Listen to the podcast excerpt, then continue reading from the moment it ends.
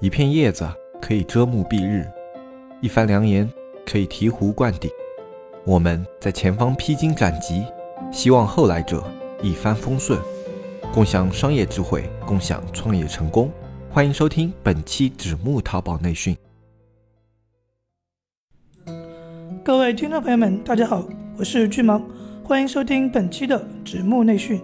二零一九年已经悄然来到，在这里先祝大家新年快乐。祝大家在二零一九年个个大卖。好了，废话不多说，今天这期节目主要跟大家分享一下，作为一个运营需要掌握的提升店铺的一些小技巧。什么叫技巧？其实这是一个仁者见仁，智者见智的问题。但是大多数人都认为，所谓的技巧、干货，一定是要拿过来就能用的，一定是要用了就见效的。实际上，我们必须清楚地认识到一个问题，因为类目的不同。店铺基础的不同，数据表现的不同，甚至时间点的不同，店铺的具体运营技巧是存在很大的区别的。这就好比是在线下，一个卖衣服的跟一个卖房子的，他们策略是不一样的，所以几乎没有通用的方法和技巧。包括我下面给大家分享的这些，也都是有适用性的。大家要根据自己店铺的实际情况进行选择。第一个，降权后最重要的事情是什么？如果你因为虚假交易被投诉、盗图等原因被降权了。这时候别傻乎乎的就在那里等着降权结束，往往你会发现降权结束的时候，你想恢复可就难了。一般在降权的时候，都会伴随着免费自然搜索流量的下滑，所以你需要在第一时间找到其他的靠谱的流量渠道，把失去的免费流量补回来。比如能开车的就开车，能开淘宝客的就提高淘宝客佣金，实在不行就站外流量。第二，关于定价的很多细节问题，你在制定价格策略的时候。有一些细节是你在运营过程中必须要注意的。第一小点，你提前就要规划好价格，不要觉得不行了再去盲目的调整。尤其是当你发布商品一口价时，基本的经验是只要调整过这个一口价，权重必定受影响。第二小点，你在调整价格的时候都要用打折工具来进行调整。第三小点，我们都知道淘宝上搜索关键词的时候会有一个价格筛选项。你在某一个价格区间的时候，区间高价乘以零点六二是你比较合理的一个价格。再高，转化率会下来；再低，需要的销量就会比较多。第四小点，如果你的价格跟同款的竞品价格相比高了百分之十，那么你的转化率会大幅下降。第三点，点击率这个指标很容易被忽视。在新品期的第一周，你最需要关注的指标不是转化率，而是点击率。因为对于新品而言，淘宝搜索引擎在给你扶持的时候，给你的是展现的机会，这时候它一定会重点考核你抓住机会的能力，也就是你的点击率怎么样。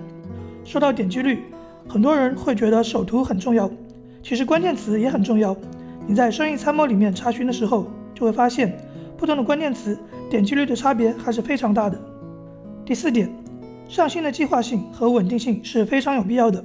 不要把所有的商品都一股脑的上新，因为那样的话，一方面你精力是顾不过来的，大量的商品就会成为滞销商品，影响你店铺的综合权重；另一方面，你安排好持续稳定的上新计划，这样搜索引擎会定期就来抓取你店铺的数据，因为它已经习惯了，这样有利于你店铺商品的自然搜索。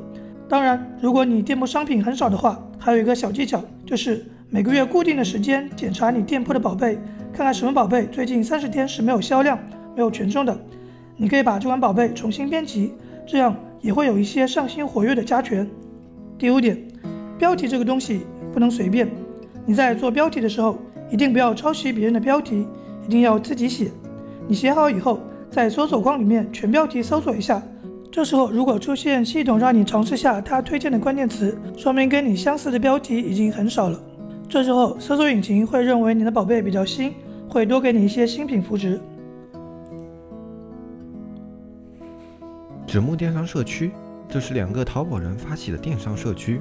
黑泽、大海，吃过淘宝的亏，尝过淘宝的甜，现在他们想让更多人尝上淘宝的甜，少吃淘宝的亏。你是否对外面学院动辄千元的课程费用望而却步？你是否因为时事消息慢人一步而后悔不已？现在加入纸木淘宝社区，这一切都将不是问题。只需每天一元钱，畅快阅读各个学院千元系列淘宝课程，更有外网精选图文内容、一手干货、最新规则、实时玩法、严打预警。你需要的一切，只要每天一元，让原本大卖家才有的资讯内容实时呈现在你的眼前。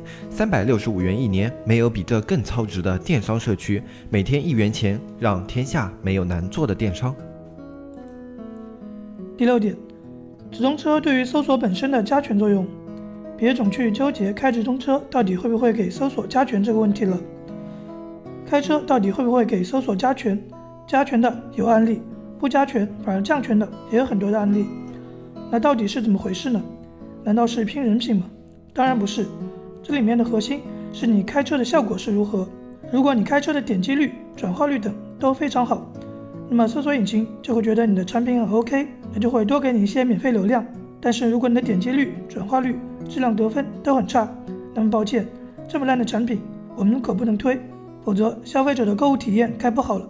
所以归根结底，搜索引擎推荐的是好产品。第七，退款，尤其是新品退款对于搜索的影响，我们都知道退款率。只要你不是纠纷退款，不是比同行均值高很多，一般情况下，你的退款率是不影响你店铺的权重的，也不会影响到你商品的自然搜索排名。但是我们在实际运营过程中发现，新品退款率真的会影响店铺的综合权重，尤其是新品的排名，因为在考核期，搜索引擎也不知道你的新品怎么样。如果新品退款率太高，它就会认为你的产品不行，会迅速的减少展现的机会。第八点，关于去爆款化的正确解读，实际上是淘宝和天猫为了更好的用户体验，为了让更多优秀商品能够有机会展现在消费者面前，来打散流量的一种举措。但是你要知道，对于新店来讲，集中精力打造一两个爆款还是很有必要的。在新店刚开的时候，虽然动销率很重要，全店的综合质量得分很重要，但是你还是应该把你的资源和精力。集中在有限的一两款宝贝上，先去集中力量打造一两个爆款，因为新店嘛，淘宝也是能理解的。你还比较小，不能苛求你太多，但是一两个爆款能够折射出你产品的吸引力以及你的运营能力。一般在你的店铺处于第一和第二层级的时候，有几个爆款还是很重要的。但是当你到了第三层级以上的时候，你必须全面关注动销率等全店综合权重的指标。好了，这期的分享到这里就结束了。听到最后都是铁粉，感谢大家的支持，拜拜。